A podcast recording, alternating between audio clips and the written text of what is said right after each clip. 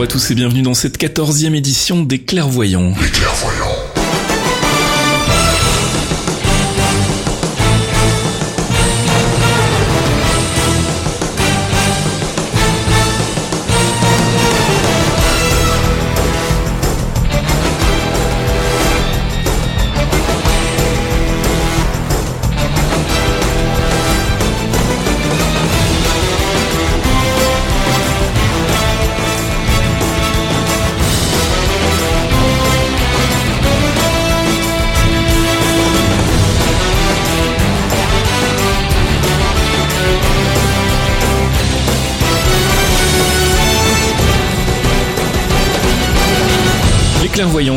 14, en ce mois d'août 2015, on est de retour bah, comme tous les mois pour vous parler exclusivement du MCU, le Marvel Cinematic Universe, et ce en compagnie de mon ami Fox. Bonjour Fox. Bonjour Fox, bonjour à tous.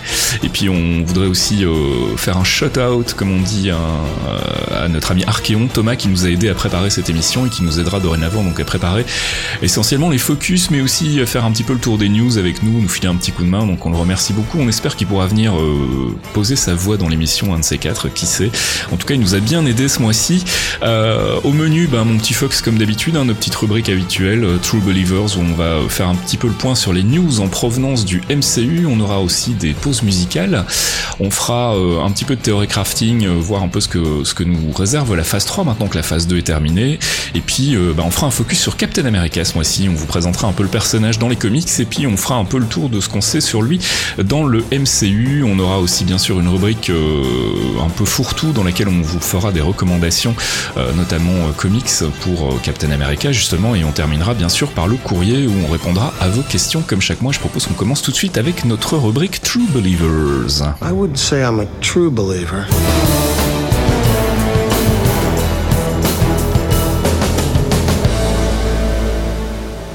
True Believers, cette rubrique dans laquelle on fait euh, le tour des news en rapport direct avec le MCU. On commence avec euh, Age of Ultron. On a une petite info sur la date de sortie du Blu-ray et euh, les bonus qu'on pourra y trouver, mon petit Fox. Eh oui, euh, date, ça va arriver. Alors normalement, ce sera le 8 septembre en dématérialisé, donc euh, en VOD.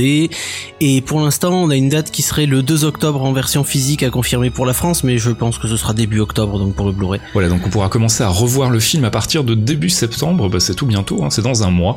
Donc on est plutôt content. Et en ce qui concerne les, euh, les bonus, on est par contre un petit peu déçu. On va pas vous cacher que bah il y a pas grand chose vraiment de très très sexy. On parle de 45 minutes de contenu additionnel, euh, ce qui est pas grand chose quand on sait qu'il y a eu au moins une heure de scène coupée euh, dans, entre la version, euh, le premier montage de plus de 3 heures et la version finale de 2h15 qui est sortie dans les salles.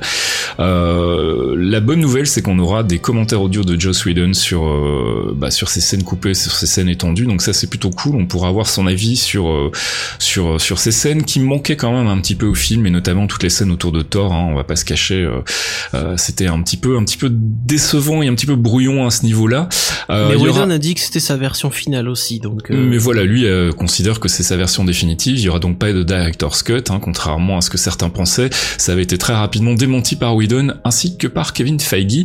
Euh, il y aura bien sûr les documentaires qui vont bien, qui sont souvent plus des featurettes promotionnelles qu'autre chose. Il y aura un bêtisier évidemment, Euh, et c'est à peu près tout en fait avec euh, en plus bah, commentaire audio de Joss Whedon sur tout le film. Donc ça, ça peut être sympa aussi.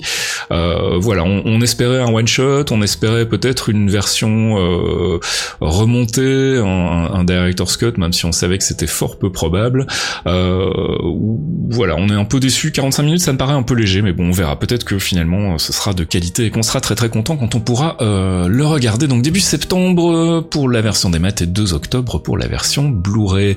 Ant-Man, ça y est, on l'a vu, on a Ah aimé. oui, oui, oui, oui, oui, oui, oui, oui, oui, oui, oui, non, c'est- j'aime voir comment certains critiquent prédisant l'échec total de, de Paul Rudd et Ah oui, ça, ça sera pas pour cette fois-ci on encore. a hein. aimé et on n'est pas les seuls. C'est ça qui est beau à voir aussi. euh. Voilà, une bonne surprise en ce qui me concerne. Je m'attendais à un truc vraiment, euh, vraiment, vraiment pas top. Et puis finalement, ben, euh, Peyton Reed a réussi à redresser la barre, à récupérer le, le taf d'Edgar Wright et à en faire quelque chose de vraiment, vraiment, vraiment fun. C'est deux heures de, de fun. Voilà, il y a pas d'autre mot. Et c'est J'ai trouvé le film généreux. Le, le- Voilà, cherché exactement, le mot qui pourrait qui pourrait le plus lui convenir et c'est ça. Il est généreux. Il y a de l'humour très très bête. Il y a des, des petites scènes comme ça euh, qui durent des fois une seconde. Ah, et puis visuellement, il y a des trouvailles absolument extraordinaires. Ah non, mais c'est c'est les mecs se sont fait vraiment plaisir. On le voit dans le trailer avec le petit train, mais toute la scène est juste oufissime en fait. C'est Mm, mm. ils, ils ont vraiment tapé là où il fallait. Voilà, donc si vous ne l'avez pas vu, euh, warning, hein, on va en reparler tout à l'heure dans, dans la section théorie crafting, on va forcément spoiler comme des porcs, donc si vous ne l'avez pas vu, bah attendez peut-être, foncez dans une salle, allez jeter un œil au film, et puis revenez écouter le podcast quand tout ça sera fait. On reste sur Ant-Man puisque bah, on sait désormais qui incarnait euh, Wasp dans, dans le film, faut savoir qu'on la voit de manière assez fortuite dans un flashback, et on voit pas vraiment son visage, hein, puisqu'elle a son masque, donc on savait pas vraiment qui c'était. Elle s'appelle Ellie Levitt. Moi, j'en avais jamais entendu parler. Alors, euh, la, la grosse question que tout le monde se pose maintenant, c'est de savoir si euh, c'était juste une actrice euh, qui servait de, de placeholder entre guillemets euh, pour euh, pour incarner Wasp, euh, en attendant de, de caster quelqu'un de plus sérieux et en attendant surtout de savoir ce qu'ils vont faire avec le personnage, ou est-ce que elle va incarner euh, Janet Van Dyne de Wasp donc dans euh, dans les prochains films du MCU si jamais on la voit revenir. Bah, ce serait moche, ce serait très moche parce qu'elle l'a annoncé avec énormément de joie sur Oui. Twitter, sur Facebook. Elle a dit regardez c'est moi, c'est moi, je peux enfin le dire. ah si jamais c'est juste une placeholder, je pense qu'elle va bouffer son chapeau la pauvre, c'est horrible. Alors on en saura plus quand on connaîtra le sort de Janet Van Dans euh, dans le MCU. Hein. Pour le moment, on n'est pas trop trop euh, trop trop sûr qu'elle soit euh, effectivement perdue pour la cause, décédée, donc comme l'annonce Pym. Ça reste Inté qui aurait des plans pour elle. Voilà. Dans, dans différentes news, ils disent qu'il y a des plans pour pour The Wasp. Après, euh, est-ce qu'elle reviendra? Est-ce que est-ce qu'elle va rester jeune? Est-ce qu'elle va vieillir d'un coup? Parce que ils vont nous mettre un turnover Michael Bayen Mais ça reste à voir. On sait jamais. Captain America Civil War à présent. Martin Freeman, on sait qu'il aura un rôle dans le dans le film. On ne savait pas encore trop quoi. Et puis là, il nous a teasé un petit peu euh, sans vraiment tout nous révéler non plus. Le, le vilain Bilbon qui nous qui nous revient pour nous expliquer qu'il va être un personnage très très ambigu dans ce dans ce Civil War, puisqu'il travaillera avec les super héros, donc les Avengers, mais aussi avec les les entreprises gouvernementales qui veulent plus ou moins calmer le jeu et surtout diriger euh, les forces des super héros. Donc il va il va jouer un peu sur tous les tableaux. Donc je pense que ça va être le, une espèce de pivot, peut-être un, un- un- quelqu'un qui travaillera au RP ou alors un agent euh, un agent double complètement Voilà, qui va nous en mettre plein les yeux. Une interface en tout cas entre le gouvernement et les super-héros, donc un, rôle qui cadre parfaitement avec la thématique de Civil War, donc on attendra d'en savoir un peu plus. Je rappelle qu'il y a un premier trailer qui est prévu pour le mois de novembre, d'ici là à mon avis on n'aura pas grand chose d'autre à se mettre sous la dent, euh, si ce n'est qu'on sait que ben ça y est, Spider-Man est dans la place, hein, ça y est, on a, on, a apparemment euh, des infos à leur apprendre avec de très grosses pincettes puisque ça vient d'un compte Twitter pas très très connu, un certain Otis Driftwood, donc qui dit euh, voilà il s'est passé un chouette crossover euh, entre Sony et Marvel, c'était euh, c'était cool d'en faire Donc on imagine qu'il parle de la présence de Spider-Man ou en tout cas de Peter Parker sur le tournage de Civil War. Euh, le compte a été euh, globalement validé par euh, par les différents sites qui ont repris l'info puisqu'apparemment il aurait effectivement bossé sur d'autres productions Marvel. Donc euh, ça semblerait legit comme on dit. Et puis bon, on peut pas vraiment dire que ce soit une surprise. On savait que Spider-Man devait apparaître dans un des films du MCU avant euh, son film solo en 2017. C'était contractuel dans le, le, le deal qui a été signé avec Sony. Euh, et à part Captain America Civil War, on voyait pas trop bien dans quel autre film il aurait pu pointer le bout de son nez. Donc tout ça me paraît fort logique. On verra euh, bah, en mai 2016 quand le film sortira si on avait raison. En tout cas, Spider-Man donc pourrait faire son apparition très bientôt dans le MCU. Doctor Strange, c'est euh, le film qui sortira après Captain America Civil War. On a une confirmation euh, de Tilda Swinton quant à Ah oui. sa participation au projet. Tilda Swinton qui jouera The Ancient One. Euh, Oui. qui Alors ça c'est pas confirmé euh, encore. hein. Elle a, elle a juste confirmé qu'elle qu'elle était dans le film, que enfin que manifestement c'était quasiment un done deal comme on dit. un- Voilà. un- voilà que, que c'était presque signé et que donc ça devenait. euh, elle, elle- dit elle-même que ça devient un peu ridicule de dire qu'on est en train de parler puisqu'apparemment ils sont au-delà de, de la discussion, ils sont carrément en train de finaliser le contrat. Donc Tilda Swinton confirme qu'elle sera dans Doctor Strange, mais en revanche elle ne confirme pas son rôle. Mais c'est vrai qu'on on pense qu'il s'agira d'une version euh, MCU donc de Ancient One en version donc potentiellement féminine, mais peut-être que Tilda Swinton peut aussi incarner un personnage masculin. Hein. Ce serait pas la première fois, je crois d'ailleurs. Elle jouerait le baron Mordo à la place de à la place de notre ami euh, Chiwetel Ejiofor en baron Mordo, ce qui nous tuerait complètement, mais on sait jamais. Drôle d'idée quand même. Je suis content que ce soit pas toi qui gère le MCU. Oh, ça va. hein. Il y aurait du Modoc partout. Alors, on n'a rien d'autre à se mettre sous la dent pour le moment euh, concernant Doctor Strange, donc on va passer tout de suite au, à la pièce de résistance Spider-Man 2000 2017, on a, ça y est, enfin des scénaristes, puisqu'il s'agira de John Francis Daly et de Jonathan M. Goldstein, qu'on connaît surtout pour quoi, Fox? Ils ont fait Horrible Bosses, le premier, attention, on précise bien, ils ont fait donc Qui veut tuer son boss, qui est un Jennifer film Aniston.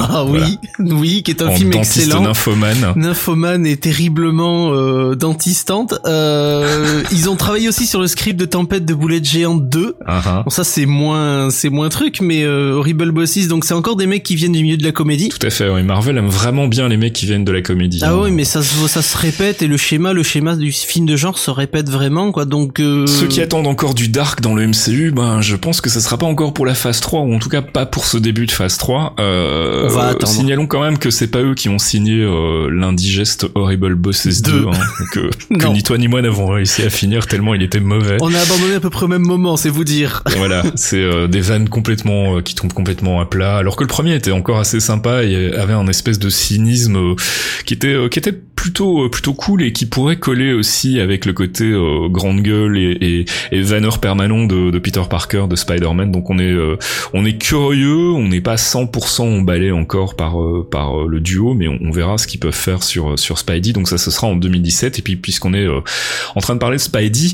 précisons que on a une annonce casting pour Aunt May, euh, Tante May, donc qui sera incarnée par Marisa Tomei et ça c'est plutôt surprenant quand même. Bah, Tante May, Tante May qui, qui, qui passe du statut de gentille mamie à Total Milf, c'est, c'est quand ça. même une surprise. non, mais il faut quand voilà. même le dire, parce que Marissa Tomei, c'est, elle est jeune par rapport à l'âge de Tante May, qui normalement est une gentille mamie qui va sur, euh, qui, qui a une, la soixantaine bien tassée, des cheveux blancs, Ouh, euh, vachement plus même voire je dirais. plus. Non, mais hein, la ouais. Tom est encore jeune, donc Spidey est encore très jeune, donc vrai. elle doit avoir la soixantaine, tu vois. Mais elle a clairement des cheveux blancs et là elle a des airs de petite mamie comme tu alors que Marisa Tomei bah, c'est plutôt euh, c'est plutôt une bombe quoi. Enfin, C'est voilà, Marissa. On remplace la gentille mamie par un véritable avion de chasse. Donc oui, ça va donner, ça va donner un côté peut-être, je pense, un peu comme la femme de Hawkeye, c'est-à-dire euh, quelqu'un qui a du caractère et qui va peut-être driver un petit peu le Peter au début en remplaçant, euh, ben, justement, son pauvre oncle parti, trop jeune. ouais. J'espère qu'ils vont pas nous le retuer encore une fois. J'en ai marre, mais euh, Il y a une rumeur qui circulait sur le net il y a quelques jours comme quoi effectivement il y avait une scène avec euh, Oncle Ben mais j'y crois euh, j'y crois pas du tout. Je pense on qu'ils vont espère que ce sera toujours un succès. Ils mais- vont nous lâcher avec ça et juste y faire une référence parce que là c'est bon, on a- on l'a vu mourir assez souvent, euh, ça suffit quoi. Euh, ensuite on aura Thor euh, Ragnarok et euh, pour Ah. Thor on n'a pas grand chose de neuf à vous annoncer si ce n'est qu'on sait que Lady Sif sera de retour et ça c'est plutôt cool. Ça c'est cool. Elle va, elle va en mettre plein les yeux. Dans une interview, elle raconte que oui, elle sera là et qu'elle aura un rôle, euh, un vrai rôle à jouer et qu'elle est contente d'avoir plus de boulot. Voilà, un rôle pivot en fait. Jamie Alexander, donc qu'on aime beaucoup ici au clairvoyant. On aime bien. Euh, Ouais. Et puis dernière euh, dernière news concernant la partie ciné du MCU, Black Panther. Donc on a eu euh, accès à une interview d'A- d'Ava DuVernay qui était pressentie pour bosser sur le projet en tant que réalisatrice. Elle explique dans cette interview qu'elle a décidé de faire l'impasse finalement parce que elle ne trouvait pas, euh, enfin elle ne trouvait pas son compte en termes de contrôle créatif, ce qui est plutôt compréhensible avec Marvel. On sait que Marvel aime piloter ses projets et bosser plus avec des yes men qu'avec des, des réalisateurs qui aiment leur indépendance. Manifestement, c'est le cas d'Ava DuVernay, donc elle a, elle a décliné l'offre Black Panther.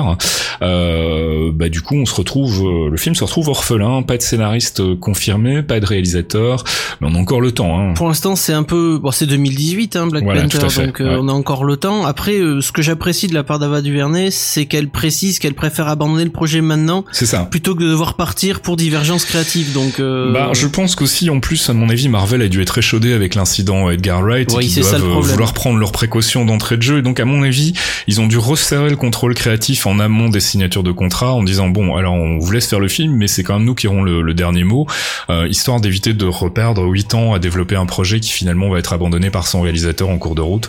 Euh, donc, euh, bah voilà, ça me ça me surprend pas plus que ça, mais en tout cas, bon bah voilà, on a confirmation que ce ne sera pas elle qui s'occupera de notre Black Panther. On va passer du côté de la télé, on va faire vite parce que je remarque qu'on est déjà à la bourre. Euh, Agents of Shield, la saison 3, bah, le tournage a commencé et on aura donc un nouveau personnage, Lash, un, un Ouais. Inhumans, euh, un Inhumans des comics qui est une sorte de justicier en fait, si j'ai bien compris. c'est un fou furieux pour être précis. C'est-à-dire que Ah, c'est pas tout à fait la même chose. non, c'est pas un justicier. mais il a, il, il a se pas une mission. euh, Ben, il s'est fixé une mission, c'est-à-dire la mission de Lash est de tester tous les Inhumans qui ont été infectés dans les comics par la terrigène bombe, qui sont donc devenus des Inhumans. mhm.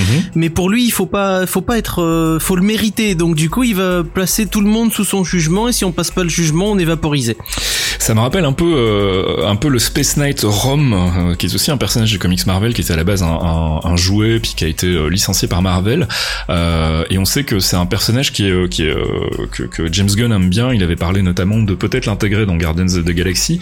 Et c'est un peu le même principe en fait, ce côté, je traque les, les, méchants et puis je les, je les pulvérise avec mon, mon pistolet magique. Hein, bah, le problème c'est que là, méchants ou gentils, s'ils sont jugés inaptes à être Inhumans, ils vont être vaporisés quand même. Donc ça va être, ça va être un sacré morceau qu'ils vont devoir affronter dans cette saison 3. Alors je tease la rubrique prochaine, mais on va euh, reparler de l'âge tout à l'heure hein, dans notre partie théorie crafting, puisqu'il y a une, euh, une folle rumeur qui circule euh, au sujet de son identité, qui est plutôt pas inintéressante, donc on en reparlera tout à l'heure. sachez que ça concerne Simmons.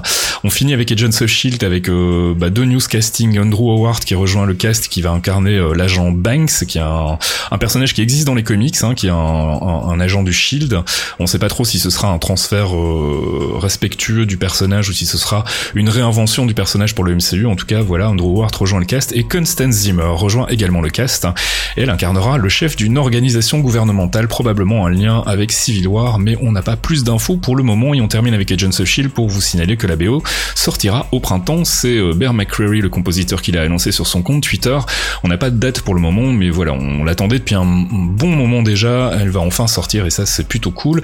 Et on va passer avec euh, Fox sur euh, Agent Carter puisqu'il y a des annonces casting, des annonces Big Bad et puis des annonces concernant le Blu-ray aussi. Ah ouais, il y a du très gros matos. Donc on va commencer par le Blu-ray parce que vous allez être vous allez être très friand mais le Blu-ray de la saison 1 qui va sortir en septembre pour Agent Carter donc on va pouvoir se refaire les 8 épisodes très rapidement d'ici un mois. Et les bonus Avec les bonus, donc on aura certainement ils vont nous remettre peut-être quelques quelques petites features euh, du tournage, peut-être les petits one shots vont être réintégrés dans le Blu-ray, ce serait cool aussi. Oui. Euh, ça va ça va être bien, on va pouvoir se refaire entièrement Agent Carter en bonne qualité euh, avec tous les tous les on espère des commentaires audio aussi, ce serait cool. Mm. Autre annonce, mon cher Fasque, James Darcy et Monsieur Gyokaj qui sont confirmés pour la saison 2. C'est pas vraiment une surprise, mais on est quand même très content. Voilà. Non, c'est, on va retrouver donc Edwin Jarvis et l'agent, euh, l'agent du Shield, enfin l'agent du SSR, euh, notre ami unijambiste, qui avait, qui avait bon cœur, qui avait bon cœur et qui, qui était un peu sous-exploité et malmené dans cette saison 1. Là, on va le retrouver. Je pense qu'on va, ils vont avoir une véritable place dans, dans la saison 2 un peu plus, un peu plus avancée.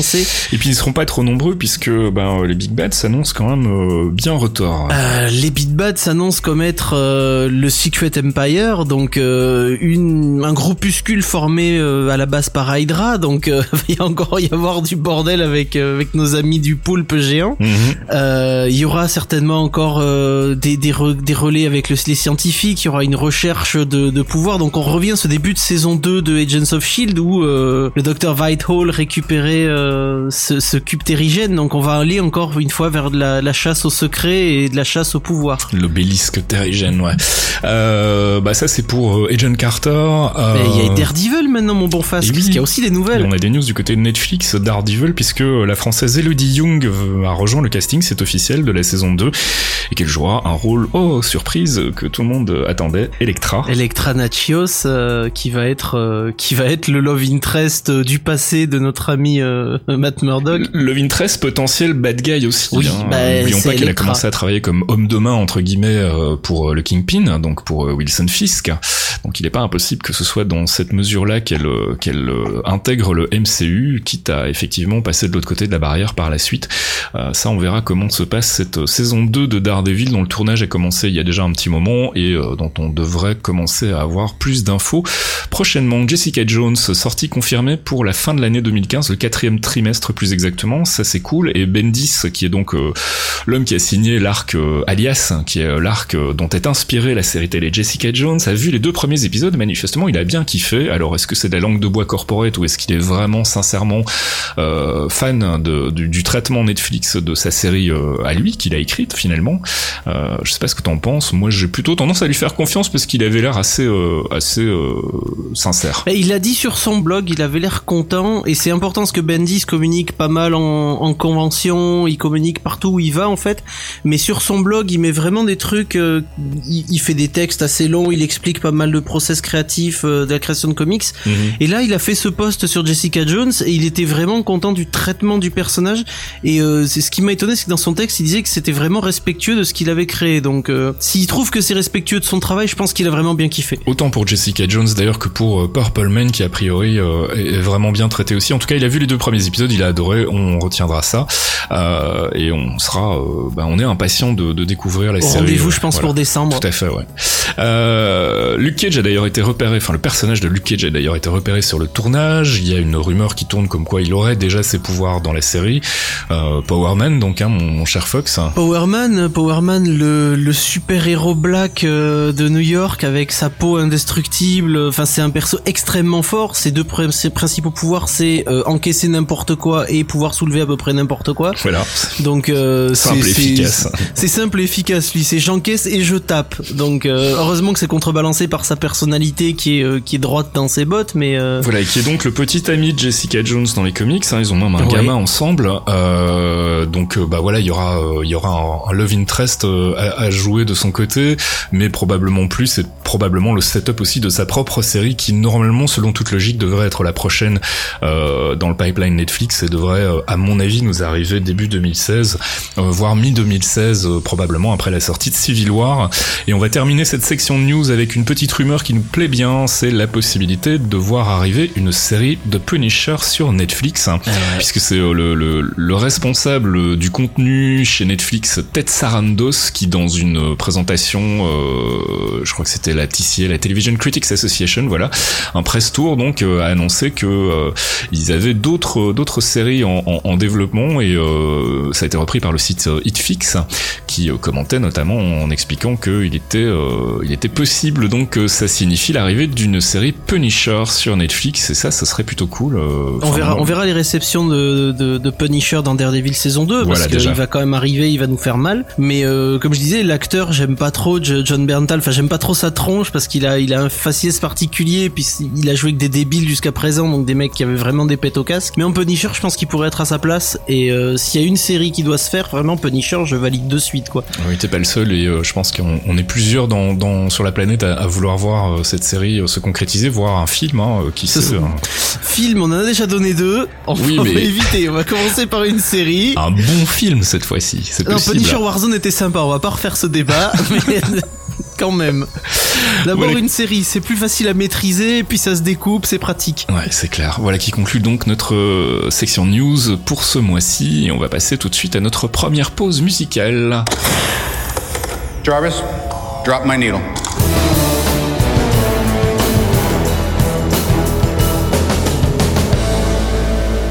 Jarvis Drop My Needle, c'est l'heure d'une petite pause musicale dans notre podcast Les Clairvoyants. On va commencer avec la bande-son, bah obligé, hein, de Ant-Man, signé Christophe Beck. C'est le thème principal du film qu'on s'écoute tout de suite.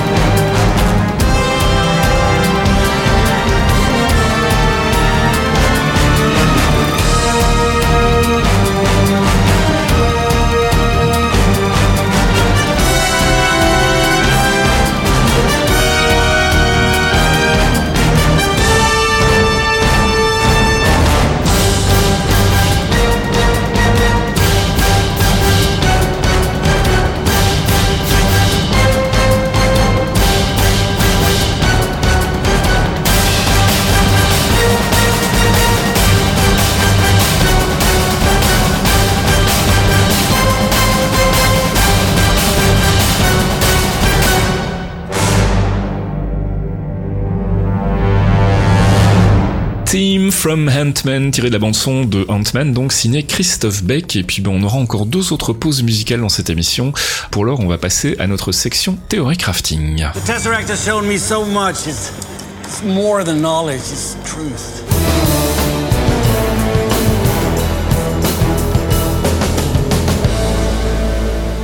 Avengers, c'est pas l'heure, c'est notre rubrique spéculation et théorie crafting. Mon petit fuck, c'est euh, la rubrique dans laquelle bah, on, on, laisse un peu divaguer nos esprits et c'est de voir ce qui va se passer euh, dans les prochains films euh, Marvel. On... Et surtout savoir quand Modoc va arriver dans le MCU.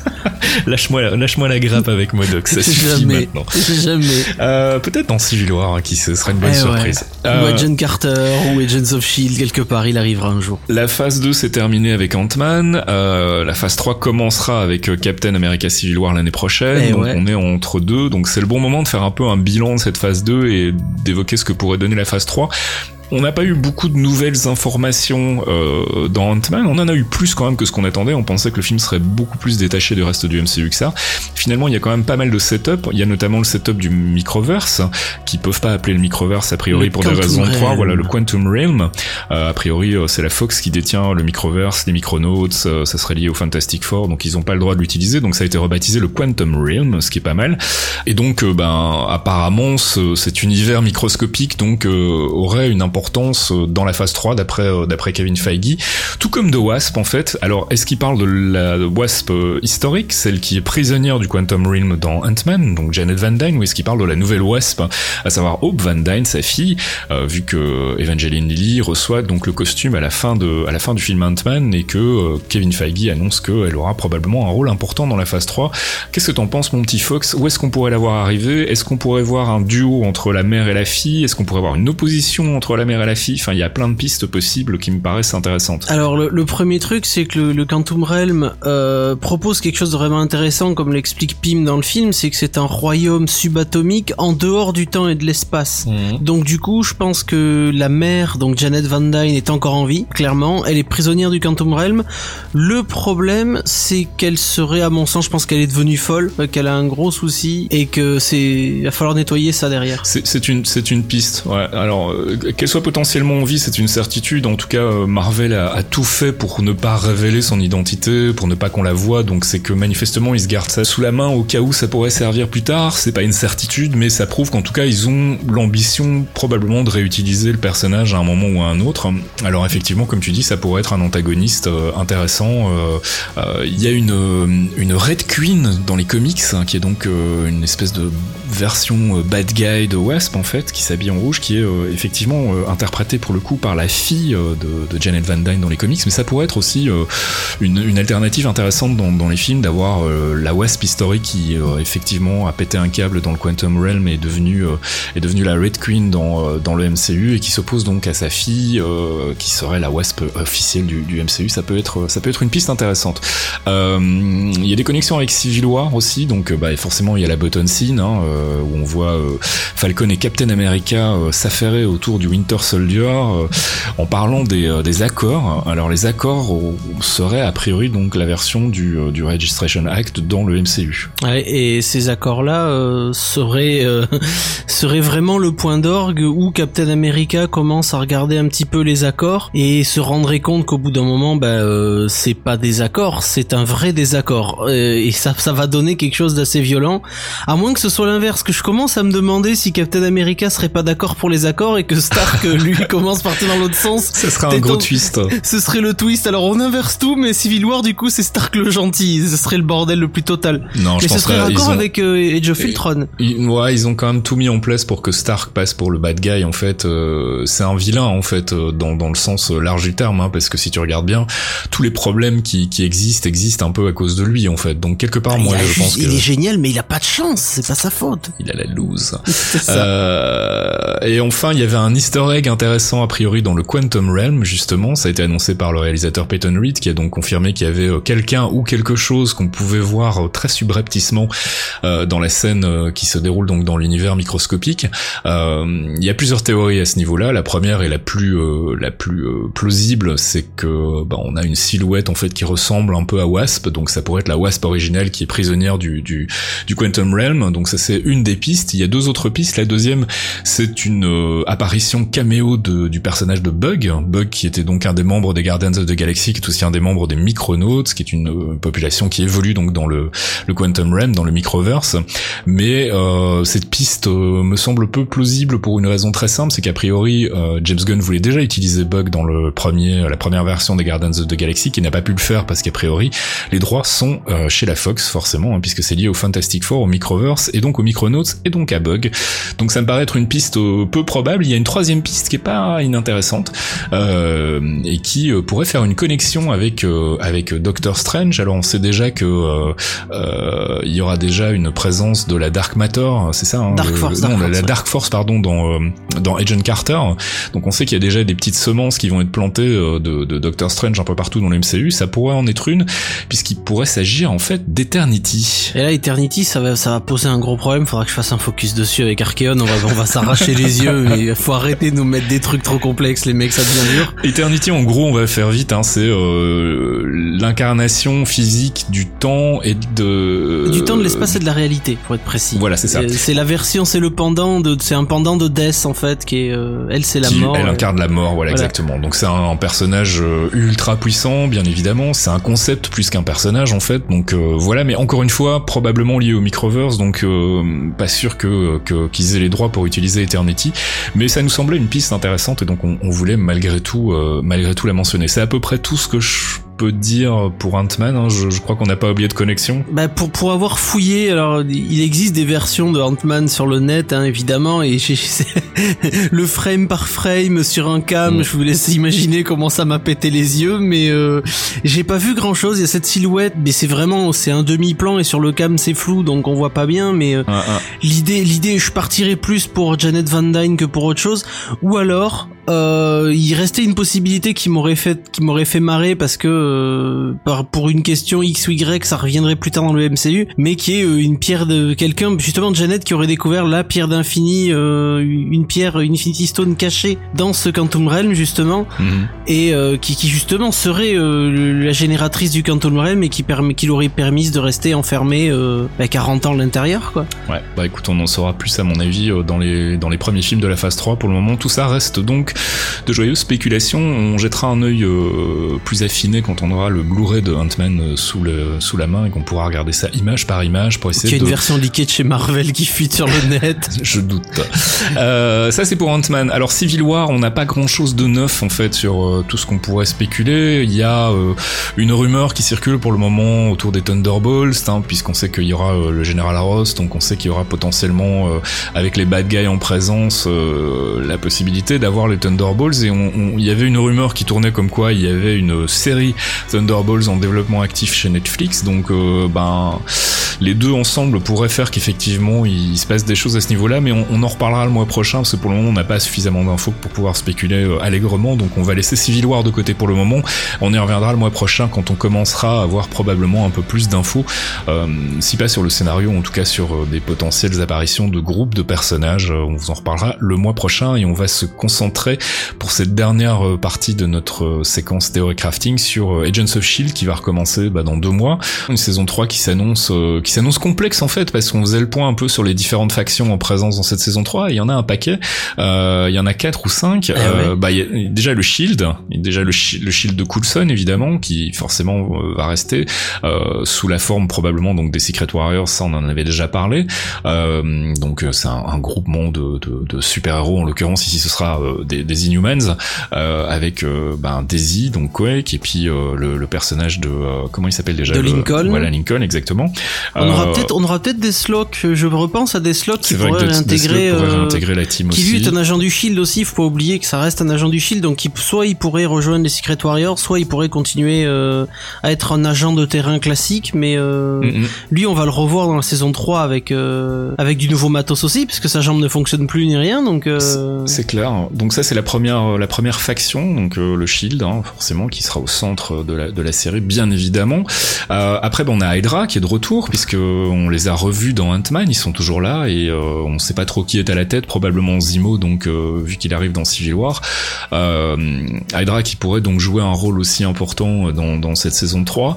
Euh, et puis il y a Ward avec sa petite troupe là qu'il a montée à la fin de la saison 2. Ça fait trois factions, donc quatrième faction, ben évidemment les, Inhumans hein, qui ont été euh, centraux dans la dans la saison 2 et qui continueront à mon avis d'être centraux dans, dans la saison 3 puisque euh, le Terrigen Mist a été lâché dans la nature et qu'on risque donc de voir apparaître de nouveaux Inhumans dans cette saison 3. Euh, de quel côté seront-ils ou auront-ils leur propre faction à eux? En tout cas nous on considère que c'est une faction à part et donc c'est la quatrième et la cinquième ben, c'est cette agence gouvernementale dont on ne sait pas grand chose pour le moment si ce n'est que sa chef sera incarnée par Constance Zimmer dont on a parlé dans les news.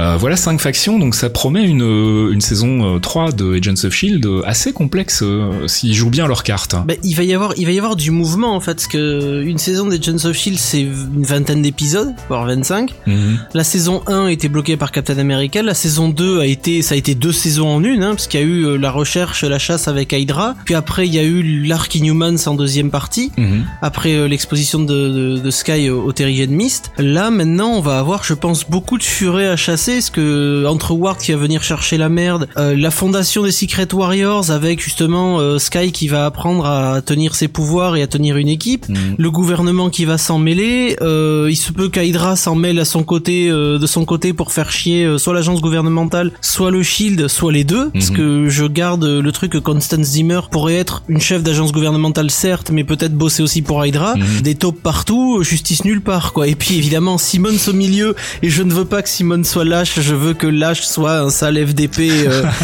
avec une tête de Alors- con. Touchez pas, touchez pas à ma Simmons s'il vous plaît. Alors justement, c'est ce dont je voulais parler, c'est la deuxième euh, grosse euh, spéculation qu'on a à faire sur la saison 3 d'Agents of Shield. Alors euh, attention parce que je vais vous spoiler la série Angel si vous ne l'avez pas vue et que vous voulez vous garder la surprise, même bon, si c'est pas non plus un twist supra important, c'est un, un twist secondaire mais qui est quand même, enfin qui moi m'avait mis un bon coup de poing dans, dans le bide à l'époque. Euh, dans cette saison 5 d'Angel, euh, le personnage de, de Fred, euh, de Winifred en fait, qui est une, une petite nana rigolote, scientifique, etc., euh, qu'on a appris à aimer depuis la, à la fin de la saison 2, si je dis pas de bêtises, ça. mais qui devient importante euh, à partir de la saison 3. Euh, bah, c'est un des personnages principaux du cast de, de la série qui euh, est tout à coup possédé par une entité euh, démonique et euh, son personnage disparaît complètement, est remplacé par cette entité démonique, mais qui est joué toujours par la même actrice. Et donc forcément, ça fait un choc émotionnel et on était en train de se dire pourquoi est-ce qu'il ne referait pas le coup dans la saison 3 d'Agents of Shield avec le personnage de Simmons qui à la fin de la saison 2 est donc absorbé euh, par cette espèce Par de monolithe noir. Ouais. Ouais, et, euh, et du coup pourrait revenir sous une autre forme en étant toujours incarné par l'actrice euh, euh, qui incarne Simmons, et ça pourrait être donc justement Lash, ce, ce, ce- ce- donc la version euh, MCU de Lash, donc serait euh, serait Simmons euh, post post monolithe. Euh, ça pourrait provoquer quelque chose d'émotionnellement assez fort. Ça va briser Fitz, il faut pas. Non. Aussi, voilà, mais si, ça va briser Fitz qui est déjà dans un Fitz, sale état. Arrêtez et- de me casser Fitz. Ça Agents of. Agents of Feels plus que jamais. Donc voilà, donc ça c'est une des théories qu'on a et qu'on partage avec d'autres gens sur euh, sur l'internet euh, concernant donc le, le personnage de Lash. Toi, tu t'en veux pas, toi. hein. Toi, vraiment, ça serait trop dur. Euh, moi, ben, moi, je voudrais, moi, je suis un fanboy et je suis une fangirl à la fois. Je veux qu'on garde le petit couple Fitzsimmons. Je veux qu'ils puissent dater peinard. Je veux qu'il y ait un peu de pureté dans cette série où tout le monde souffre tout le temps. mais justement, donc ça je- pourrait je lui garde- donner une dynamique intéressante. euh. Ouais, mais je pense, je pars du principe que Fitz est prisonnière dans le cube et que ce qui a été, ce qui va être relâché, parce qu'un truc va être relâché du monolithe, aura peut-être le visage de Simmons, mais Simmons est toujours dans le monolithe, il va falloir la sortir de là. Mm. Et je veux qu'on la sorte de là vite. C'était un peu un des espoirs vains de la fin de la saison 5 d'Angel, justement, c'était de sauver, euh, c'était de sauver Fred, et euh, ils y sont jamais arrivés, donc finalement ils se sont euh, habitués à, à- à cette nouvelle entité, et elle a, elle a intégré la team. pleurer sur Twitter. voilà. Donc on verra ce qui euh, ce qu'il advient euh, de cette euh, pauvre Simmons en, début de saison 3 probablement. Euh, mais c'était une des pistes qu'on voulait explorer et euh, bah, je pense qu'on a fait un peu le tour de nos spéculations pour le moment. On reviendra bien évidemment sur Civil War en long et en large dans les mois qui viennent parce qu'on va avoir de plus en plus d'infos sur le film et on aura une première bande annonce en novembre donc on pourra vous dire des choses. Euh, mais pour le moment, je pense que c'est à peu près tout ce qu'on peut dire Il de- reste de- une question. Oui. Quid du bras de Coulson? Est-ce qu'il va avoir un bras robot? C'est une très bonne question. Je ne sais pas du tout ce qu'ils ont prévu. On sait qu'ils peuvent régénérer les tissus maintenant dans le MCU puisqu'ils ont introduit le concept dans Age of Ultron avec euh, Oui, le bras synthétique. voilà, ouais. enfin, il pourra avoir un bras complètement régénéré, un peu à, à l'image de, de du corps de Vision dans Age of Ultron et euh, de, de la manière dont il répare Hawkeye aussi en moment. Euh, c'est une piste. Ce serait le moins cher en termes de production. Ce serait le plus facile à, à implémenter. Le fait qu'il ait un bras qui semble finalement un bras normal. Euh, note que tu peux faire la même chose avec un bras robotique et le couvrir de Bref, ça peut être un mélange des deux aussi. Euh, Il y a plein de possibilités. Euh, je sais pas du tout. Moi, je pense qu'il va nous revenir avec un bras relativement normal, mais peut-être un peu euh, amélioré. Mais euh, je pense que pour des raisons de coût budgétaire, ce sera pas un truc extrêmement high candy. Donc, on verra. La saison démarre fin septembre, dans un peu plus de, dans presque deux mois, un peu moins de deux mois. Donc, bah voilà, on en saura plus à ce moment-là. Mais, tu fais bien de le signaler. C'était un élément que j'avais oublié. Jarvis, drop my needle.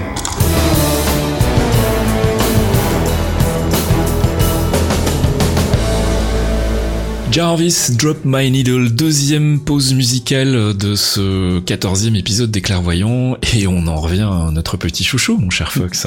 Ben, on revient à Brian Tyler, hein, évidemment, parce que le mois Qui ne fait pas l'unanimité, mais que nous, on aime beaucoup. Moi, je suis assez fan. Je suis assez fan et on revient sur l'OST des Joe Fultron parce que il a fait un vraiment, vraiment, il a fait un super boulot avec Danny Elfman. Mhm. Et du coup, on va s'écouter Rise Together.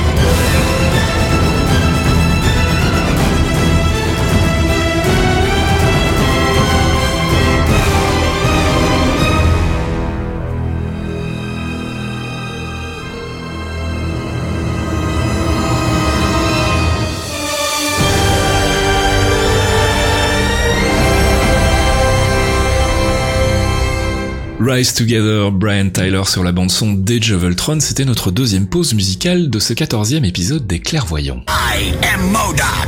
I am science. I am genius.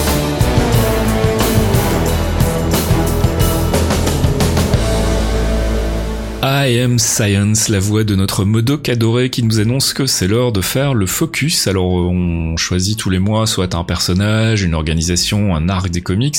On vous a parlé de Civil War, on vous a parlé des Avengers, on vous avait parlé d'Ant-Man, enfin bref, on a fait un peu le tour. Euh, on s'est dit qu'on allait s'intéresser maintenant aux Avengers euh, de manière euh, bah, individuelle, hein, faire un peu euh, le, le, le- point sur ce qu'on sait des personnages dans les comics et sur ce qu'on sait des personnages dans le MCU, sur ce qu'ils pourraient éventuellement devenir. Et ce mois-ci, on a décidé de vous parler de Captain America pour nous aider à, à la préparation de ce focus. On, on, a eu un coup de main euh, non négligeable de notre ami Archeon alias Thomas qui est venu donc nous prêter main forte, euh, qui a, euh, tu m'as dit Fox quasiment rédigé toute la il partie. A, il a rédigé totalement. Euh, J'ai rien eu à faire pour le coup. il a, il a, il est totalement mon digne héritier. Du bon petit personnel. Donc non mais sérieusement, on le, très fier. on le remercie beaucoup et on espère qu'il pourra venir nous rejoindre bientôt dans l'émission pour pour parler de tout ça avec nous finalement plutôt que de le préparer dans l'ombre. Euh, et je propose qu'on attaque tout de suite. Donc Captain America dans le Marvel Universe, qui est-il, d'où vient-il? Et surtout où va-t-il? Alors Captain America, alors notre ami Steve Rogers a été créé par Joe Simon et Jack Kirby euh, en 1941. Il apparaît pour sa première fois euh, dans sa propre série Captain America Comics Number One chez Timely Comics, qui était l'ancien Marvel. Mhm. Alors c'est un véritable emblème patriotique, parce qu'on est en 41, c'est la Seconde Guerre mondiale, et toutes ces aventures vont prendre euh, le pas dans les, la Seconde Guerre mondiale. Sur la première couverture, il, on le voit tabasser Adolf Hitler, c'est pour te dire. N'hésitez pas d'ailleurs à aller jeter un coup d'œil sur sur cette couverture en, en tapant euh, bah, Captain America Adolf Hitler euh, dans Google Images. Vous devriez normalement avoir que la couverture de ce premier numéro. Elle est ça. assez rigolote et elle est effectivement assez emblématique. Euh, le pers C'était un comics de propagande. De toute Voilà, façon. tout à fait. Et puis c'est bien retranscrit euh, dans, dans le film, hein, dans le First Avenger, où on voit effectivement que c'était plus un outil de communication qu'autre chose, euh, alors que lui voulait aller sur sur le front se battre et être un vrai soldat. Et c'est un peu toute la nature du personnage. Euh, bah, on va parler justement de Steve Rogers, hein, euh, le, le New-Yorkais euh, le plus célèbre dans l'univers des comics, je pense. Après Euh, Spider-Man. Après Spider-Man, c'est vrai, j'oubliais Spider-man. Euh, bah écoute, je t'écoute. Parle-nous de, de, de son origine dans les comics, de l'origine du personnage. Alors Steve Rogers est le fils de deux immigrants irlandais qui sont arrivés à New York et qui, qui il est né en 1920 le 4 juillet 1920 donc on fait bien les choses. Mhm. Ses parents sont morts à l'adolescence pendant qu'il était juste avant qu'il soit adolescent et pendant la Seconde Guerre mondiale ben ça va comme ça va il va être tout jeune il va avoir une vingtaine d'années et il va vouloir s'engager le problème c'est que le garçon est chétif Mhm. Euh, il ne passe pas les tests médicaux militaires euh, mais sa motivation comme dans le film il va être repéré par le, le général Chester Phillips Mhm. qui va euh, qui va le repérer, qui va l'emmener avec lui pour rejoindre le projet Rebirth, qui est un projet de création de super soldats en utilisant un sérum développé par le docteur Joseph Einstein, qui s'avère être le docteur Abraham Erskine, qu'on connaît tous. Mhm.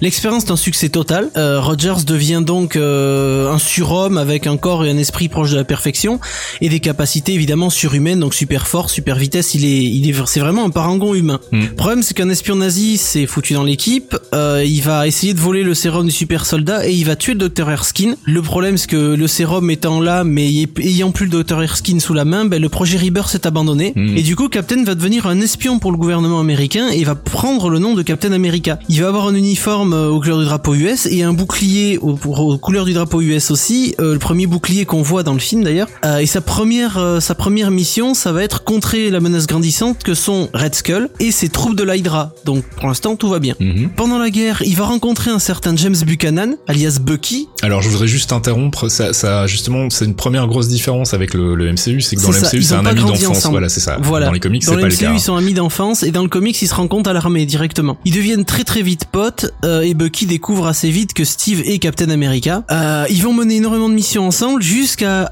une grosse mission d'attaque où ils vont se battre contre le baron Zemo euh, qui est euh, qui, qui doit qui veut envoyer un avion s'écraser euh, chargé d'explosifs s'écraser quelque part. Baron Zemo qui est donc un des leaders d'Hydra hein, pour Voilà, qui est connaissent des le leaders d'Hydra qu'on verra verra dans, bientôt. voilà, dans Civil War le film qui sera normalement le- le- l'antagoniste principal. C'est ça. Et du coup, Bucky et, et Captain se retrouvent ensemble dans l'avion et essayer de, de dévier euh, le, le, le plan de vol en fait et de, de sauver cet avion. Mhm. Et le problème, c'est que ça va très très mal se passer. L'avion va s'écraser dans l'Atlantique Nord et les deux vont être présumés morts. La série s'arrête après guerre. Euh, donc euh, sur ce truc où ben ils se sont écrasés dans l'Atlantique Nord, ils sont morts. Mhm. Et Cap va être ressuscité en 1964 par Jack Kirby, donc l'un de ses papas, et Stan Lee. Mhm. Et on va le revoir arriver dans Avengers 4, donc le quatrième épisode de The Avengers, où il va être retrouvé par les Vengeurs et Namor, qui vont découvrir un bloc de glace flottant, et Rogers est à l'intérieur. Euh, ils vont lui rappeler un petit peu ce qui s'est passé pour la fin de la guerre, tout ça, et il va les rejoindre dans leurs aventures. Et c'est à partir de là qu'on aura le Captain moderne euh, qu'on a eu dans les années 70, 60, 70, 80.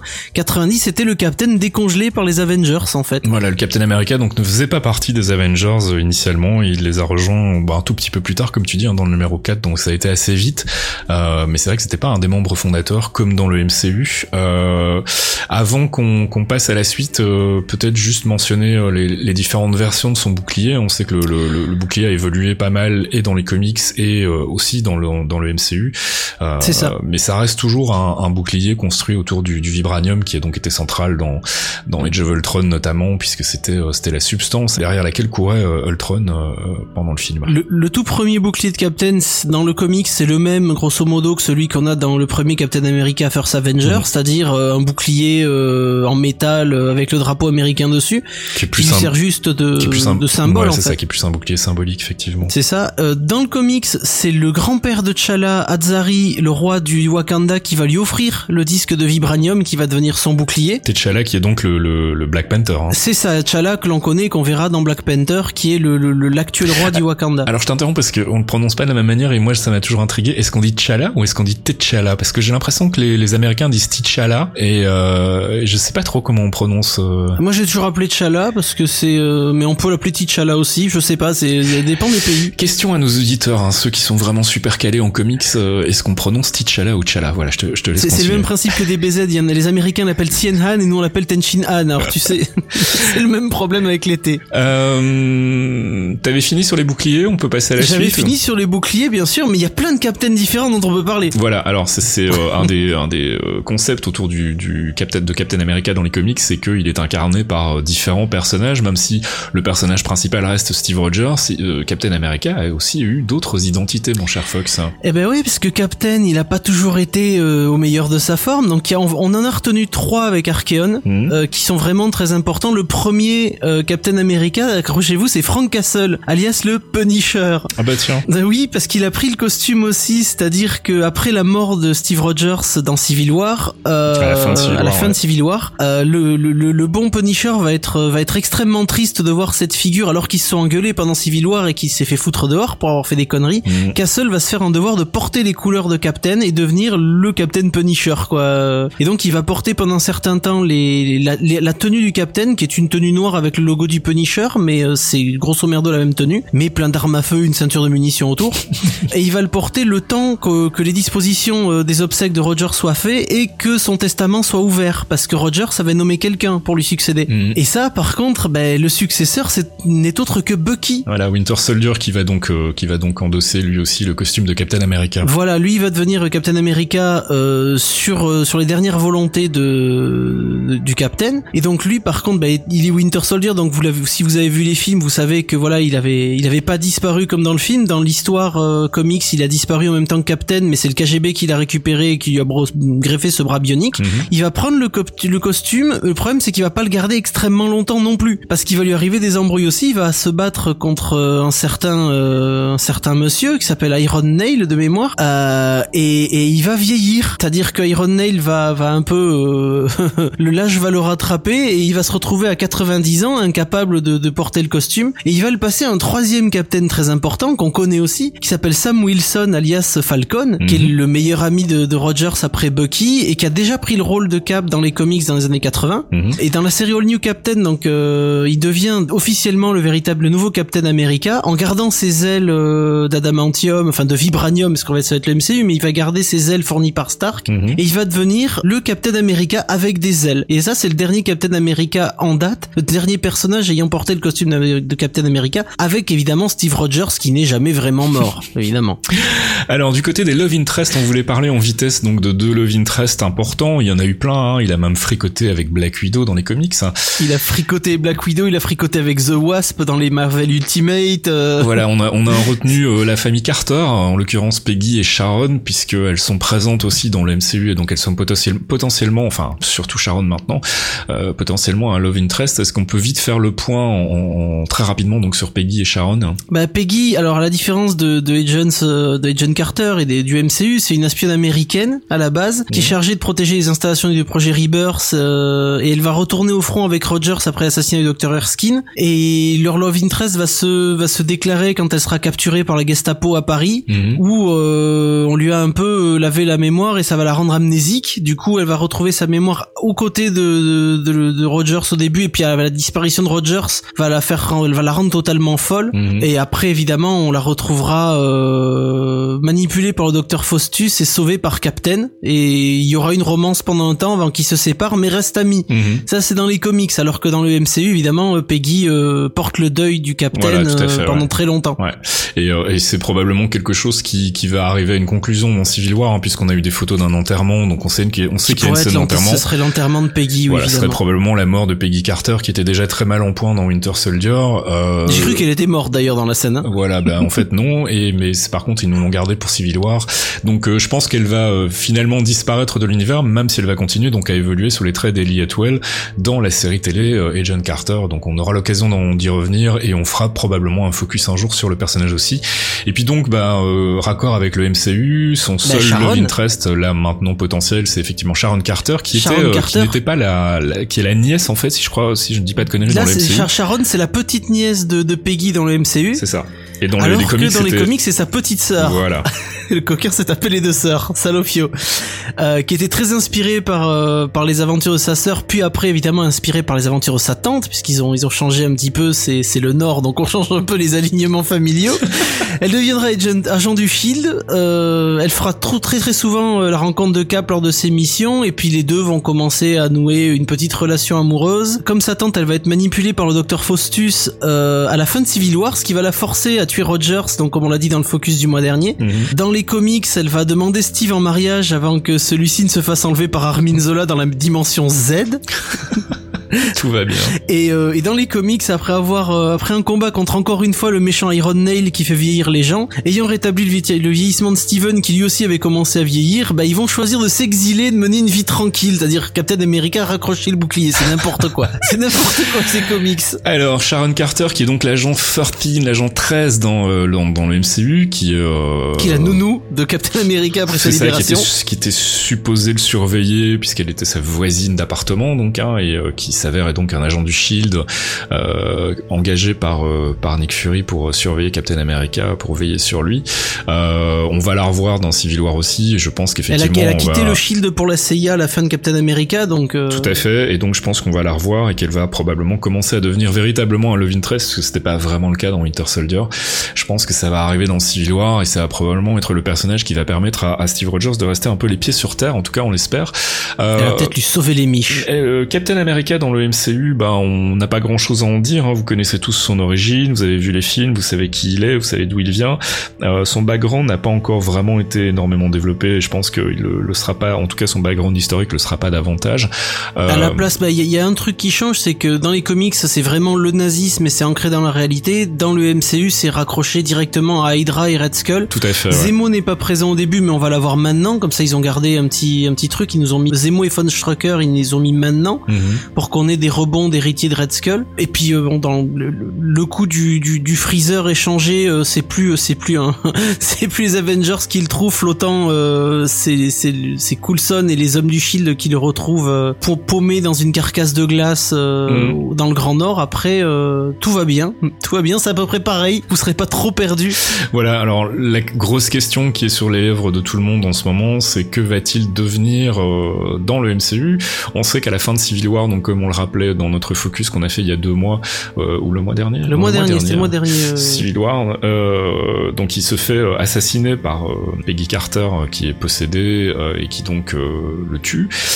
Donc est-ce qu'il va mourir aussi Sharon, dans le... dit Peggy. Euh, par Sharon Carter, pardon, oui, je dis des bêtises. Oui, par Sharon. Carter, donc autant pour moi. Euh, bref, tout ça pour dire que est-ce qu'il va mourir aussi à la fin de Civil War? Moi, j'étais en train de me dire tout à l'heure en y réfléchissant que ça pourrait être un vrai chouette cliffhanger à la fin de Civil War. Tu vois, en button scene, la deuxième button scene où on voit euh, Steve Rogers se faire assassiner, alors peut-être pas par euh, Carter, mais peut-être par quelqu'un d'autre Crossbones, tout simplement. qui pourrait être de retour donc puisqu'apparemment il a quand même très très peu de temps de tournage sur Civil War donc on pense qu'il meurt assez vite mais effectivement pourquoi pas. Euh, ça pourrait On aussi disparaîtrait être, euh, et euh, Bucky prendrait le bouclier et ce serait parfait. Voilà, et dans ce cas-là, ben, Chris Evans pourrait raccrocher pour le moment en tout cas le costume. Moi je suis persuadé qu'on le reverra dans Infinity War quoi qu'il arrive, mais effectivement on pourrait avoir une période transitoire euh, supposée pendant laquelle pendant laquelle Winter Soldier ou Falcon reprennent le bouclier, qui sait, ça pourrait être ça pourrait être intéressant et les voir donc évoluer dans d'autres films du De MCU. toute façon, il est il est hinté dans Age of Ultron, donc on aura. il montre il montre clairement que Captain parle à Stark et on voit Captain gisant dans l'escalier, Mhm.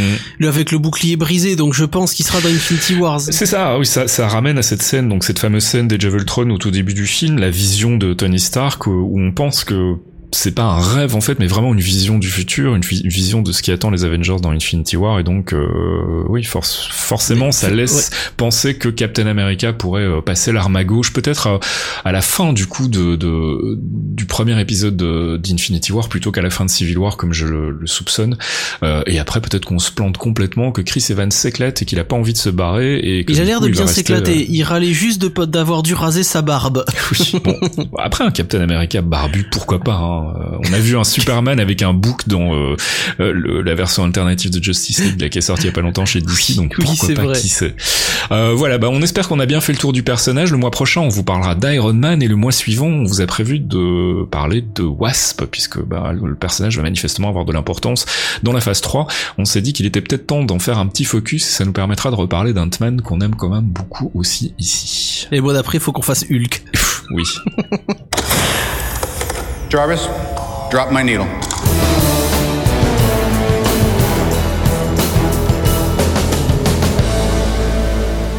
Jarvis Drop My Needle, troisième et dernière pause musicale. Euh, on écoute un extrait d'une bande son, en l'occurrence c'est celle de Daredevil, la série qui est passée sur Netflix euh, il y a pas très très longtemps. Elle est signée John Paisano et le morceau s'appelle Passenger Side.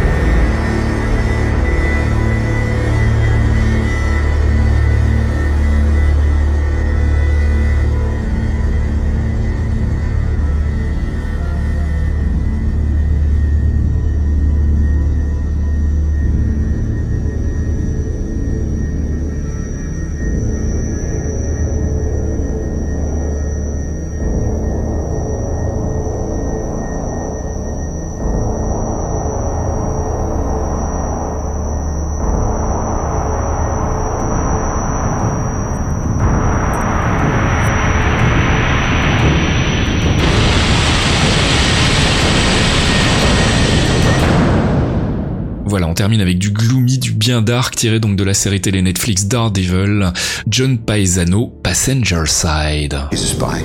He's the spy. His secrets have secrets.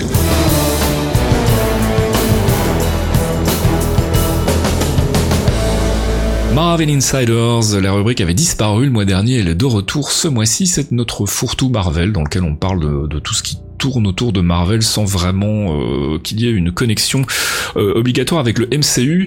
Cette fois-ci, on a décidé de se servir de la rubrique pour vous parler très vite en 5 minutes de quelques comics autour du personnage de Captain America dont on vient de faire le focus et qu'on s'est dit que ces comics pourraient peut-être vous intéresser pour en apprendre plus. Mon petit Fox, je t'écoute. Alors, euh, Archeon, euh, Archeon et moi, on vous a fait une petite reco euh, sympathique. On va commencer par Captain America No More, qui prend place où Rogers refuse de travailler pour une agence gouvernementale souhaitant réguler les activités superhumaines, si ça vous dit quelque chose. Destitué du rôle de Captain America, il devient nomade, qui est un donc c'est le même costume, mais il a un costume noir en fait. D'accord. Euh, noir et rouge au lieu de bleu et rouge. Et l'arc, euh, l'arc introduit là justement un de ses successeurs, Super Patriote. Quel nom le nom existe, je suis désolé, ça me fait toujours rire, mais après Iron Patriot, Super Patriot, euh, on en a pas parlé dans le focus parce que c'est c'est un peu anecdotique, c'est pas un véritable Captain, mais donc du coup celui-là est intéressant justement pour voir un petit peu une Captain qui prend les traits de nomade, qui va souvent revenir avec ce costume, notamment avec les Avengers quand il va combattre le Super Adaptoid, euh, il reprendra le costume de nomade euh, un petit moment aussi pour changer un petit peu, ses coups changent, sa manière de faire change un peu, et c'est vraiment un arc intéressant. Captain America No More, donc on a euh, on a mis le lien sur la page de l'émission, donc Ouais. vous pourrez retrouver ça euh, très facilement. Deuxième recommandation. Winter Soldier, c'est obligatoire. C'est obligatoire parce que ça nous ramène à Bucky. Euh, alors là, le, le, le Cap- Winter Soldier, c'est c'est un, c'est un autre arc de Cap qui est vraiment intéressant, parce que c'est Captain qui part à la recherche de l'assassin de Red Skull.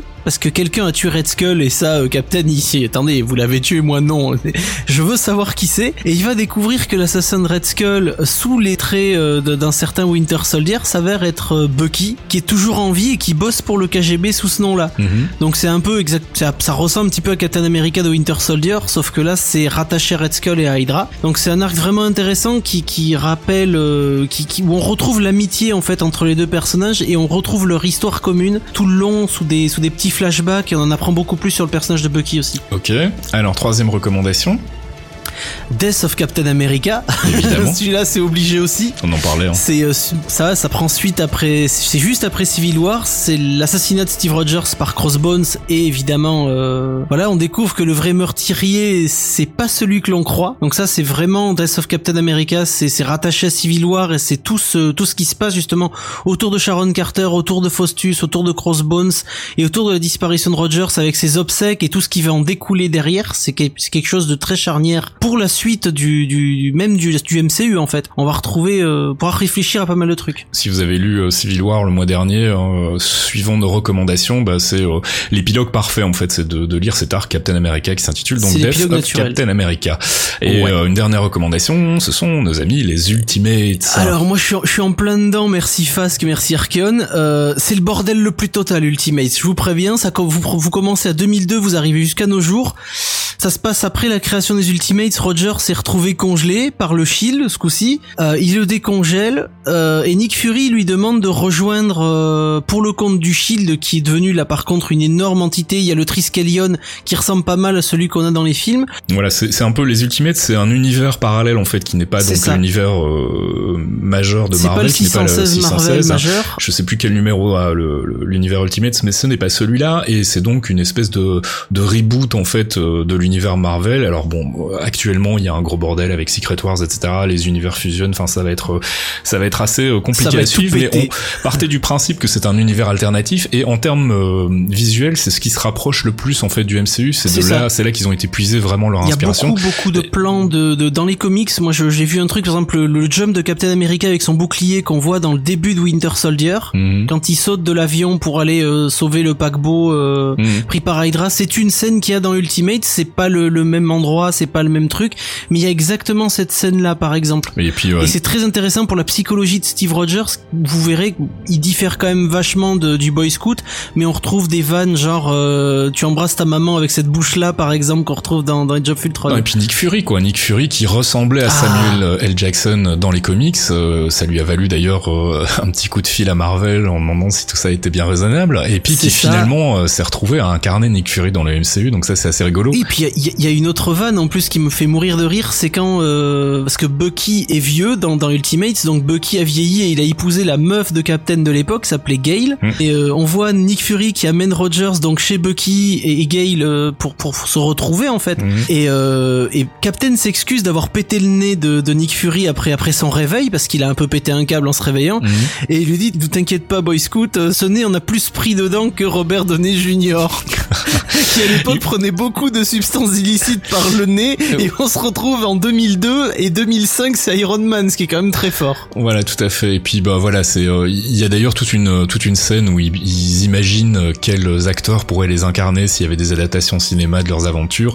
Et c'est assez rigolo de voir que bah ça a pas grand chose à voir finalement avec ce Si qu'on a Nick eu. Fury dit qu'il adorerait être joué par Samuel Jackson. Oui, enfin ça c'est plutôt évident, mais les autres, Voilà. euh, je me souviens plus qui, mais enfin voilà. Donc les Ultimates, c'est intéressant à lire si vous êtes fan du MCU, c'est ce qui s'en rapproche le plus en termes de, de visuel et parfois même en termes de storyline aussi.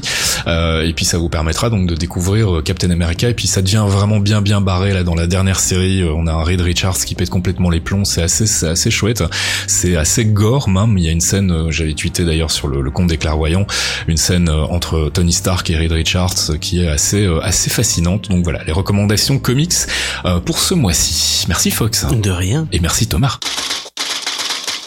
LPD, il y a une lettre pour vous Tenez Bonne bourre Pauvre con, hein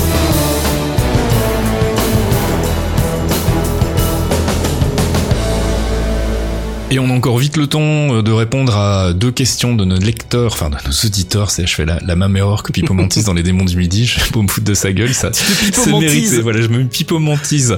Euh, Oxymore via le forum de Geekzone qui nous demande pensez-vous réellement que Marvel Disney puisse entretenir la dynamique MCU jusqu'en 2019 euh, Alors moi je pense que oui parce qu'ils ont justement annoncé une série de changements pour la, la phase 3 qui vont permettre au MCU de se renouveler un peu parce que c'est vrai que là on, on a beau être fan, on se rend bien compte que ça devient euh, vraiment la formule euh, euh, se répète de film en, en film et euh, on a fait un peu le tour de, de ce qu'on pouvait euh, raconter autour de cet axe-là. Euh, ils ont promis qu'ils allaient casser le moule euh, déjà en abandonnant donc les origin stories, donc ça c'est plutôt une bonne nouvelle. On va plus passer étant le dernier. Ant-Man étant la, la dernière origin story, on va pas passer un film entier à apprendre comment le personnage est né, à découvrir ses pouvoirs, machin. C'est un peu toujours la même chose, donc on peut passer tout de suite euh, à l'action. Euh, ils promettent aussi qu'ils vont casser le moule avec euh, Doctor Strange en termes de narration, qu'ils vont faire quelque chose de vraiment euh, original pour le coup. Donc là, on les attend au tournant et on espère qu'ils vont effectivement euh, se permettre peut-être plus de liberté avec une, franchise qui est pas forcément gagnante et euh, où les enjeux sont pas forcément les mêmes. On a vu que ça a bien marché avec Ant-Man, puisque c'était un peu la même problématique. Hein. On s'y misait pas trop dessus, donc ils se sont permis plus de choses et au final, ça donne quelque chose de vraiment très très chouette. Donc voilà. Et puis on a à côté de ça l'univers, le MCU Netflix qui continue d'évoluer et qui lui offre un ton un peu différent, un peu plus sombre, plus adulte, plus plus proche de DC en fait, et qui donc potentiellement satisfait euh, les, les- les fans de la touche Nolan au cinéma et qui sont un peu déçus peut-être de ne pas trouver euh, dans le DC Universe euh, cette même euh, cohérence. Donc, euh, donc moi je pense que ça devrait pas poser de problème en fait. Et puis donc deuxième question et dernière question pour cette édition euh, de Thomas via mail qui nous demande si vous deviez choisir un arc des comics que vous voudriez voir développé dans les films du MCU, ce serait lequel? Eh bien moi, sans hésitation aucune, ce serait Annihilation Conquest, les Guardians of the Galaxy contre Ultron, devenu euh, encore plus barré que, que jamais. Euh, c'est euh, voilà, c'est quelque chose que je voudrais voir au cinéma et je continue d'espérer que ce sera le scénario de Guardians of the Galaxy 2, même si j'y crois pas une seule seconde. Euh, Annihilation Conquest au Cinoche, ça me plairait bien. Et toi, Fox, tu verrais quoi? Euh, moi, c'est, moi, je vais rester sur ma thématique, mais je voudrais bien voir World War Hulk et Planète Hulk parce que c'est, euh, c'est juste, euh, j'ai pas eu assez de Hulk. je sais qu'il va revenir. Je vais essayer de, je, je fais mon, mon possible pour vous faire un focus Hulk pour peut-être octobre ou novembre si Fast me laisse la place. Mais, euh, mais ouais, il faudrait, il faudrait qu'on ait un, quelque chose d'un peu plus centré vers Hulk et, euh, et Planète Hulk. Enfin, c'est, c'est la suite. C'est Hulk est banni dans l'espace. On a déjà parlé. Il trouve une planète, il la conquiert et puis après, euh, il se rend compte qu'on essaye de lui, on lui fait sauter sa planète, il revient sur Terre pour se venger. Donc ça pourrait être vraiment cool d'avoir un, un, un Hulk vraiment dark, vraiment bad, et ça nettoierait un petit peu, euh, ça donnerait un petit peu d'action et ça nettoierait un petit peu le, le fait que c'est tous des boy scouts actuellement pour l'instant. Alors c'est le problématique toujours la même avec les films solo Hulk, hein, c'est qu'on sait que c'est euh, c'est euh, ils ont pas les droits de distribution, c'est Universal qui a les droits, donc ça veut dire qu'il faut lâcher un peu de thunes à Universal et euh, c'est ce qui a été un frein en fait jusqu'à présent, ça et puis le fait que le, le film Incredible Hulk euh, officiel du MCU a pas vraiment été un gros succès euh, public, Euh, donc je les Faudrait vois pas. voir sur un Avengers peut-être? Ouais, ou peut-être une version de Planet Hulk combinée euh, du coup avec les Guardians. Encore une fois, on y revient, Oui. c'est aussi une possibilité. Et ça empêcherait même pas de faire un croisement. Bah tiens, voilà, une bonne conclusion. On fait un croisement des deux arcs, Annihilation Conquest avec Planet Hulk. On Oh met les deux ensemble et on en fait Oh, un film dans le. MCU. Oh, et je signe tout de suite, vivement la phase 4.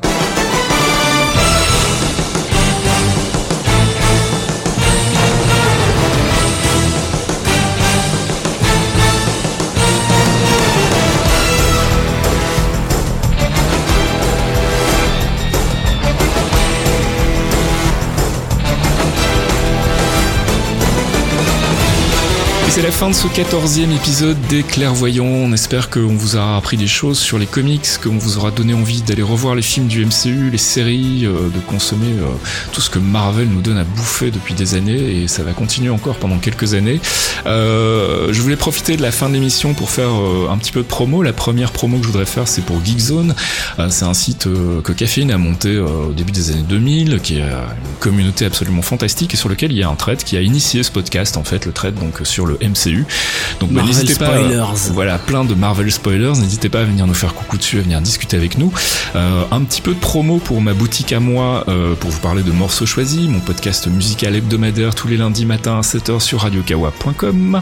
Euh, et puis Blended and Baked, qui est un mix euh, plus orienté DJ. Enfin, il y a moitié DJ, euh, donc avec des sons groovy pour se trémousser dessus, et puis une autre partie avec euh, 60 minutes de son ambient, dont je me sers en fait en tapis sonore pour euh, les clairvoyants. Là, comme ça, vous savez Ça se retrouve donc sur blendedandbaked.com. Si vous ne trouvez pas, allez sur fastkill.com, il y a des liens qui vont bien.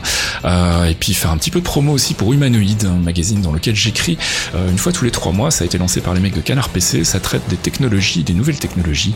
Et j'y écris souvent, euh, pour parler musique. Je pense que tu avais des, des, petits plugs, des shameless plugs à faire aussi, Fox. Ah oui, mais shameless totalement, parce que vous pouvez me retrouver tous les mois dans les tauliers sur, sur Radio Kawa, l'ancien Radio JV qui devient Radio Kawa à la rentrée. Mhm. Euh, vous pouvez me retrouver sur, sur dans Level Up de Third Editions, qui est un magazine dédié au RPG, où j'ai euh, une rubrique sur le MMO, et où dans le prochain, qui sortira très très très très vite, euh, je parle de beaucoup beaucoup de choses, notamment de RPG occidental. Euh, vu qu'on m'a on m'a filé les clés, on m'a dit le RPG occidental c'est pour toi dans Level Up, vas-y fais-toi plaisir. Donc je me fais plaisir. Et puis, euh, puis vous me retrouvez un peu partout, mais essentiellement euh, dans les clairvoyants et puis sur Radio Kawa. Voilà, et puis on voulait faire un petit coucou à nos amis de Comics Podcast sur Radio Kawa, donc qui est un podcast euh, hebdomadaire euh, qui traite, ou bi-hebdomadaire, c'est deux, fois- enfin une fois toutes les deux semaines, qui ça. parle euh, de euh, comics dans le avant. sens. Ouais, c'est ça. Je suis complètement. allez voir sur Radio Kawa. Comics Podcast, voilà, c'est ça. Euh, et puis je voulais faire un coucou à mes joyeux lurons des Démons du Midi, qui est donc un podcast mensuel de deux heures sur la musique de jeux vidéo Non, que tu je mens, produis. tu mens, c'est plus de deux heures. Non, c'est, on, a, on était juste en dessous de deux heures ce mois-ci. Et qui est donc présenté et euh, bah, euh, composé, créé, imaginé par mes amis Gotos et Pipo Mantis, à qui je fais un gros bisou. Euh, on remercie encore une fois Thomas, alias Archeon, pour sa précieuse aide dans la préparation du podcast et puis notamment sur le, le focus. On espère qu'il pourra nous rejoindre bientôt et qu'on puisse faire un podcast à trois voix, ce qui sera assez rigolo. En attendant, nous, on se retrouve le mois prochain avec un focus sur Iron Man. D'ici là, portez-vous bien. Et ben, un gros bisou, Fox, et euh, au mois prochain. Des bisous Fasque, des bisous pour vous. Ciao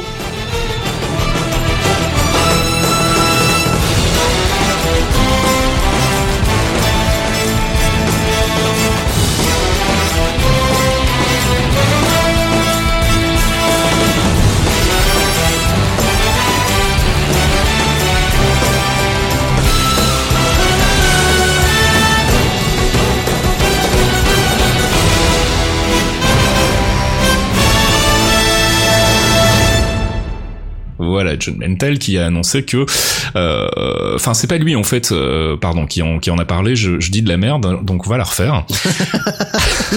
Je dis de la merde, je me déteste. Une petite carpe. Euh, donc, euh, Euh, allez. Ça va aller. Les clairvoyants